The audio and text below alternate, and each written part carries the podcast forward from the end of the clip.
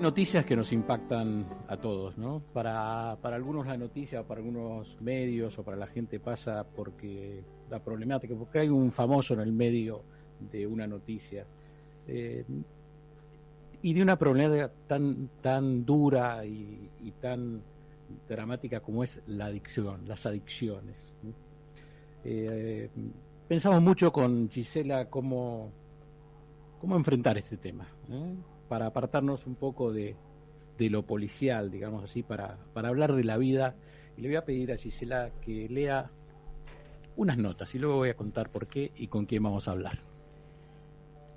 Bajo el agobio de un domingo caluroso, llegué por primera vez a un grupo de narcóticos anónimos. Mi mujer de entonces me acompañó casi de la mano hasta la parroquia La Consolata, en la paternal y se volvió enseguida para cuidar a nuestro hijo, que había quedado durmiendo en el departamento, a dos cuadras de allí. Me dio un beso y me deseó buena suerte. Yo me quedé en la recepción, sin entrar del todo al pasillo lateral que conducía a los salones donde se juntaban distintos grupos. No había ningún cartel, y por nada del mundo me iba a animar a preguntar dónde quedaba. ¿Qué preguntar? ¿Acá reciben drogadictos? Ni loco. Ni loco, pensé. Antes me muero. Para distraerme me puse a mirar la cartelera de actividades de la parroquia. No quería volver temprano a casa y decepcionar nuevamente a mi mujer. Ella estaba contenta, había averiguado todo y le habían dicho que los grupos de narcóticos anónimos eran el mejor lugar para dejar la cocaína. Yo la consumía junto con whisky desde los 18 años y ya para ese entonces tenía 31. Estaba cansado, el consumo me había arrastrado por todos los lugares habidos y por haber, desde hospitales hasta la cárcel. Más de una vez había estado a punto de perder la vida. Había perdido el trabajo, amigos, matrimonios, ya casi nadie confiaba en mí y mucho menos me tomaban en serio. Leía los días de catecismo las misas a pedido, los horarios de secretaría y me olvidaba, como pasa siempre, de qué era lo que había ido a hacer a ese lugar. Recuerdo esa sensación, ese vacío particular, ese estar a la deriva. De golpe, una persona, un hombre, de algo más de 50 años, tostado de lámpara, con unas cadenas y unas pulseras enormes de oro enchapado, salió de uno de los salones. Al verme, se me vino el humo. Me saludó y me preguntó si venía para los grupos. ¿Qué grupos? le contesté. Los de catecismo no, flaco, me dijo el hombre y largó una carcajada que retumbó en el cuarto de hospital que era y sigue siendo el anexo de esa parroquia. Me reí también. El tipo me pasó el brazo por los hombros, me condujo a la reunión y me presentó como el recién llegado. No recuerdo su nombre, no recuerdo su voz, ni si era alto, se me hace que sí. O si era gordo, flaco, solo el bronceado y el oro falsos. El tono de las palabras que dijo para compartir su experiencia conmigo en el ritual común de bienvenida que se les da a todos los que llegan a esa confraternidad por primera vez. Entré y me quedé. Junté casi un año limpio antes de mi primera recaída. Junté casi seis meses limpios antes de la segunda. Y después necesité de una internación para poder parar. Junté ocho meses y dieciséis días en esa internación y desde entonces es que no puedo juntar más de seis o siete semanas sin volver a consumir, sobre todo alcohol. Pero muchas veces volví a los grupos y cada vez fui recibido sin juicio, con un calmo silencio, al contar el dolor absurdo de tropezar siempre con la misma piedra. Los compañeros me recordaron que yo me debía respeto. Y cuando, avergonzado, contaba mis recaídas, las palabras eran casi siempre las mismas. Que estamos enfermos, que nos descuidamos un poco y estamos otra vez en el horno, que esto es solo un día a la vez. Tengo en mis manos un libro que me impactó, me lo un día le dije a mi hijo Lucio, psicólogo, quiero leer algo que que me, que me emocione. Y Flor, mi mujer, me dijo, ¿una novela o un testimonio? Y encontré este libro en mis manos, es un libro hermoso de Pablo Ramos, Hasta que puedas quererte solo. Pablo Ramos es poeta, músico, narrador y bueno, con una historia impactante, también es ganador del premio Martín Fierro, novelista. Vamos a conversar con él, sobre todo sobre este testimonio y lo que ha dado este libro, hasta que puedas quererte solo. Pablo, ¿nos escuchás? Sí, Santiago, uh, muy linda lectura. ¿Ustedes me escuchan bien? perfecto, perfecto. leímos lo que vos escribiste. Claro. bueno, así así es fácil leer. Así es fácil leer con alguien que escribe bien. Nunca, nunca es fácil, hay que leer así lento y, y, con espacio, dándole tiempo a la literatura. No es muy común en los medios que se le dé tiempo a la literatura, una, un arte que necesita lentitud, por suerte para ser creado y para ser disfrutado, ¿no? Sí, tuviste suerte igual que no lloré, porque suelo llorar cuando leo algunas cosas, pero tuviste suerte. no te lo arruiné. La última vez lo hice llorar a Marcelo Figueras en vivo. ¿Viste? Sí, no, no, es mi intención, pido disculpas. No es fácil, no es fácil. De paso, de paso digo, ya que está, que se queden tranquilos, que sí, sí pude juntar un tiempo importante, limpio. Esto fue escrito hace bastante tiempo y vengo muy bien. Ay, qué bueno de paso, digo, a nivel personal. Qué bueno. Eh, pero bueno, es un libro que... Mm, Me gustó esa palabra que usaste, juntar. Juntar. Sí, porque es un capital, ¿no? Es un verdadero ahorro. El ahorro de un adicto no tiene nada que ver con el dinero.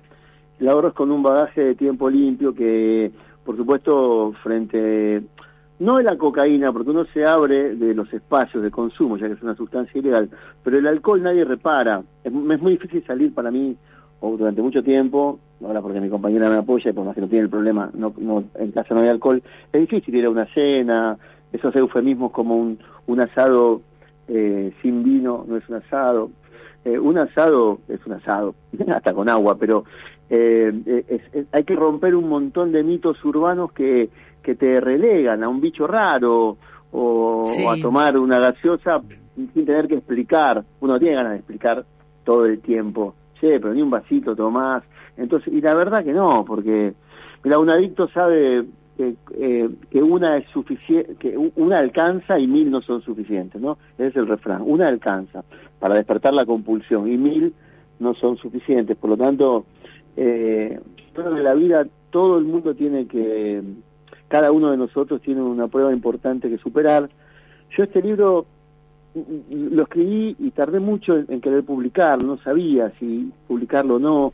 Durante una recaída de un hermano, el hermano que me sigue a mí, yo decidí cómo armarlo para él, reflexioné sobre cada uno de los pasos de narcóticos anónimos que deriva de alcohólicos anónimos que que no es un tratamiento, que es contención, ¿no? Es hmm. este valor terapéutico que tiene un adicto que ayuda a otro. Por eso, Santiago, me, eh, me, tu hijo Lucio, dijiste, psicólogo, psicoanalista, lo, lo labura mucho. Hace poco me llevó una, eh, lo, trabaja también eh, eh, Pavlovsky en, mm. en su dispositivo, ¿no? El hijo de Tato, que es que es un fenómeno. Yo siempre que puedo, no, no tuve jamás la intención de que sea un libro de autoayuda, es un libro, de hecho las crónicas, organizadas en forma de cuentos, son eh, crónicas de gente que, que, yo, que pasó por mi vida, y eh, cuando era consciente de la enfermedad y antes también, y que, y que generalmente no, no terminaron bien. Eh, como un homenaje a esas personas que me... Eh, un, adicto que se recupera se nutre de muchos que no pudieron, porque el testimonio más fuerte es cuando llega alguien quebrado, el, recién llegado, ahí vos ves a dónde vas a parar si arrancás otra vez. Es durísimo, pero, pero esa, ese reflejo, esa identificación, ese ver que que el pozo no tiene fondo. En, en, doble A dicen que el, pozo, un adicto, en el fondo tiene una pala para seguir cavando. Claro. O sea, que es, es, es, ineterno. Entonces, bueno, desde ese lugar plenamente literario, porque soy un escritor eh, en el sentido puro de la palabra, no, no este este libro se habló se habló mucho camino. De hecho, tengo una gran satisfacción que es los compañeros de Francia, de DNA de Francia, a través de Nico, que ahora está viniendo el presidente de NEA Francia, eh, lo, van a hacer parte como de la literatura oficial, ¿no? De, Narcóticos Anónimos. Es algo muy fuerte porque sería la primera vez que entra algo de una persona, por supuesto yo dejaría los derechos y dejaría que mi nombre no figure, ¿no? Eh, con, creo que, que si eso pasa, está muy cerca de pasar, yo me consideraría que llegué a lograr lo que quería en la literatura, desaparecer, eh, que desaparezca mi nombre, que quede, claro, lo que hubiese soñado Borges, creo, ¿no? Que desaparezca el ego por completo y, se, y, que quede la literatura. las líneas. Pablo, Pablo Ramos, eh, quienes, quienes leímos tu libro, ¿eh? hasta que puedas quedarte solo. La foto de la tapa creo que es tu hermano, ahora me vas a contar. Sí, mi hermano, son, el rubio soy yo.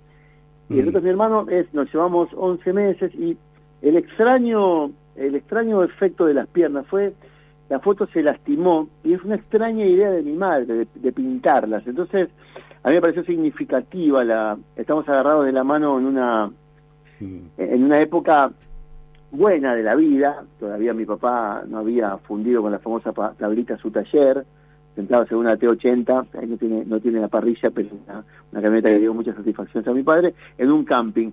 Y es, es re loco porque eh, parecemos, eh, él es muy molocho, igual él, él, es petito, mi papá era siciliano y mi mamá gallega. Yo uso ramos por parte de mi mamá y él es muy, era muy de mi papá y yo muy de mi mamá y estamos agarrados como con un solo par de piernas. A mí me pareció, y mi mamá que intentó llenar ese hueco de, de esa foto lastimada mm. pintándola con pinturita. Es hermosa. quedó. Cuando, cuando comienza el, segundo capítulo dice, admitimos que éramos impotentes ante nuestra acción, que nuestra vida se había vuelto ingobernable. Y también nos dijiste recién que el resultado de alguien es que hay, que hay muchos que quedan en el camino. Sí, lamentablemente no es una gran... Eh, hay estadísticas muy duras, hay estadísticas sobre abuso sexual, por ejemplo, que hablan de más del 70% de los adictos fueron abusados sexualmente en la infancia, una estadística muy alta, muy alta y muy dura.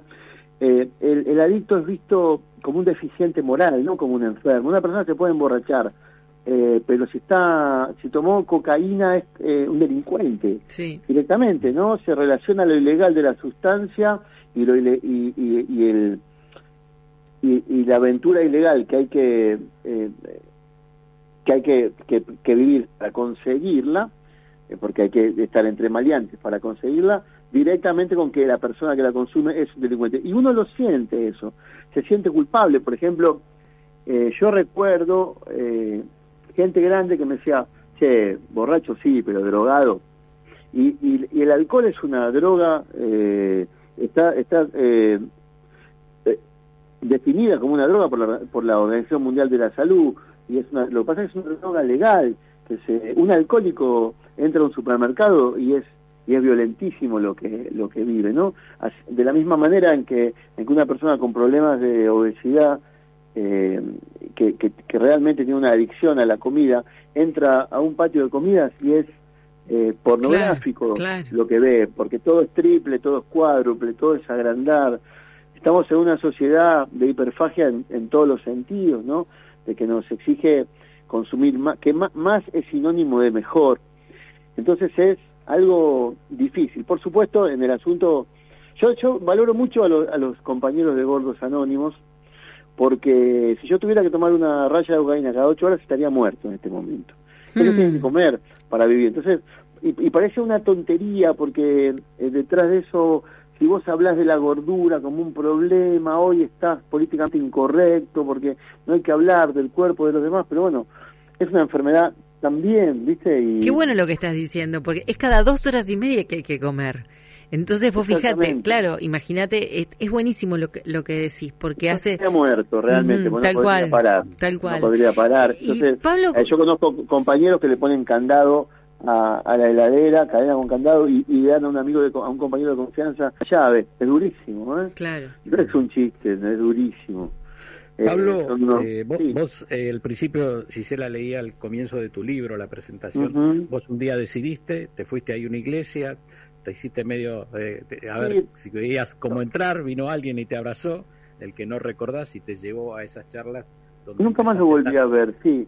de, la, frase es de él, acá, ahí en esa introducción termina diciéndole, acá te vamos a querer hasta que puedas quedarte solo. Eh, yo, eh, lo, de, la iglesia, si bien yo soy católico y, voy a misa, pero por una cuestión personal, los, grupos de DNA funcionan en la iglesia porque es económico el alquiler de, del salón, ¿no? No tienen nada que ver con la iglesia, nada que ver con la religión. Sí hablan de un poder superior, porque el adicto tiene un perfil de narcisista muy alto y, y megalómano. Se dice que hay tres aspectos. Yo no sé si es una enfermedad en el sentido riguroso, pero sí que conviene tratarla como a una. Y los tres aspectos que se, que se trabajan en esos grupos son el aspecto físico, que es la compulsión, es el más sencillo, una, una dosis alcanza y para, para desatar la compulsión. La obsesión, que es el aspecto mental, o sea que esta vez va a ser distinto, esta vez me tomo un poquitito. Y el aspecto espiritual, que es el más complicado, que es el egocentrismo, que es esta idea de que el mundo me debe, esta idea de que pobre de mí, que yo... Y esa idea es, es tremenda, por eso el servicio es tan eh, efectivo en esos grupos.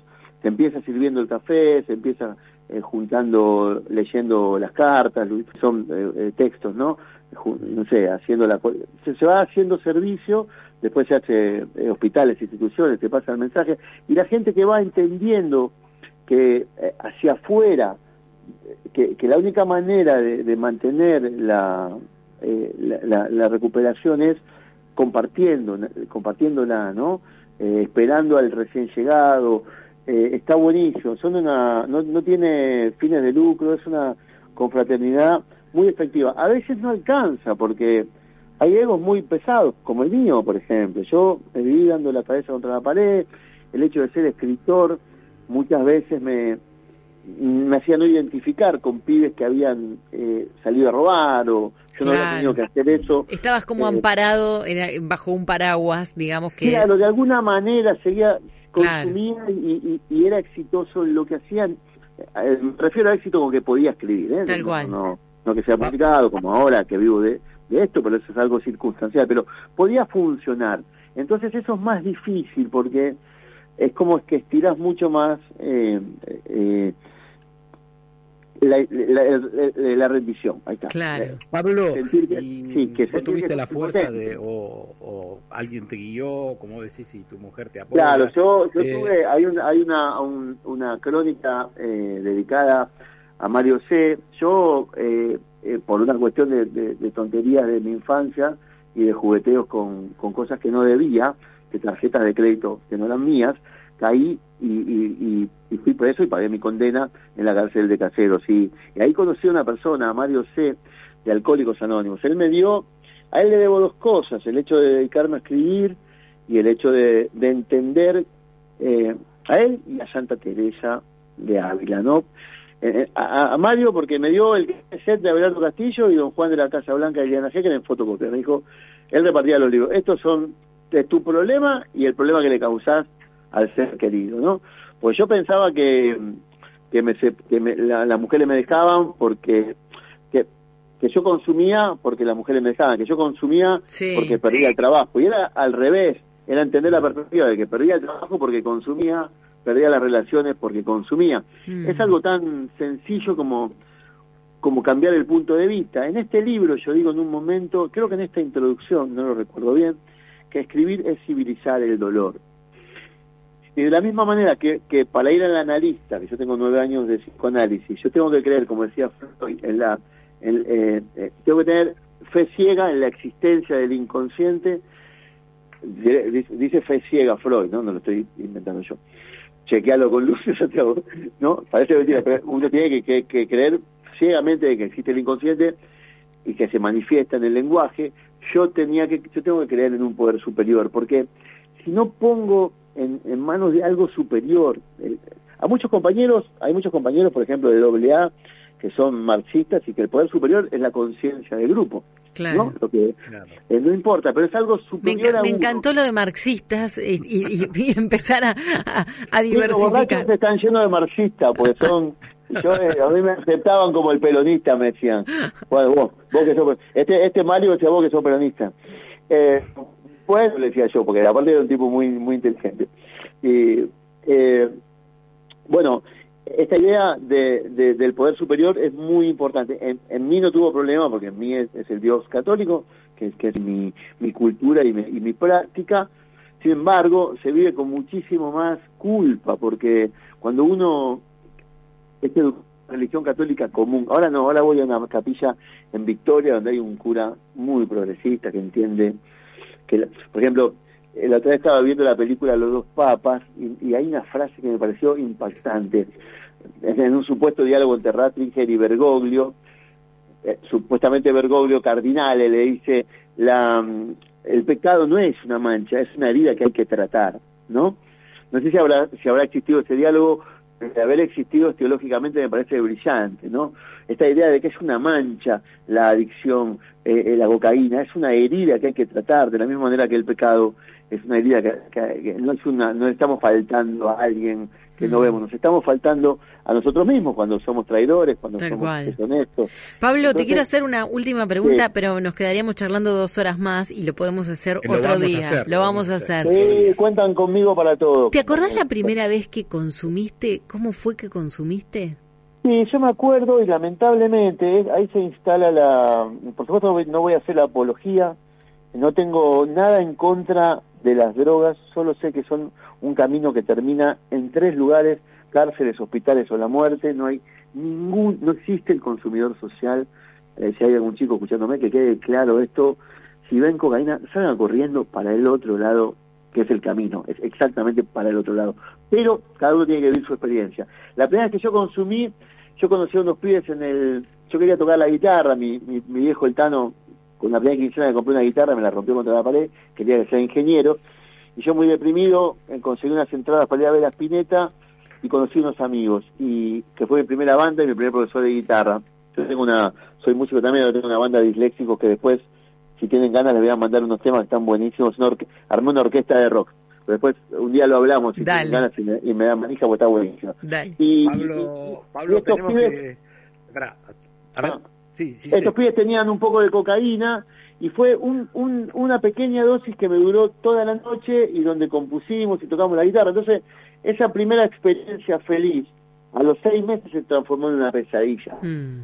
Pero el problema es que no puedo negar que esa primera experiencia fue feliz y que por eso se queda instalada la idea de que puede llegar a ser otra vez un momento feliz. Lamentablemente esto no se mm. repite.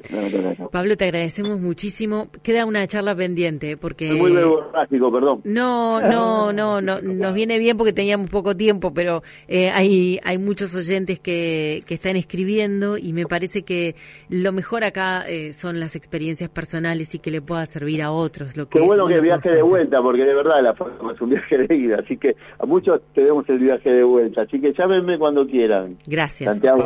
¿Eh? Muchísimas gracias. Ramos, poeta, músico, eh, narrador y este libro que nos impactó y su historia. Vamos a seguir un día charlando con él. ¿eh? Pablo Ramos, recomiendo este libro, Hasta que puedas quererte solo. Quizás leyendo este libro entendamos muchísimo más el problema de la adicción y lo que sufre. Él nos dijo muchas cosas. Vamos a repetir esta entrevista.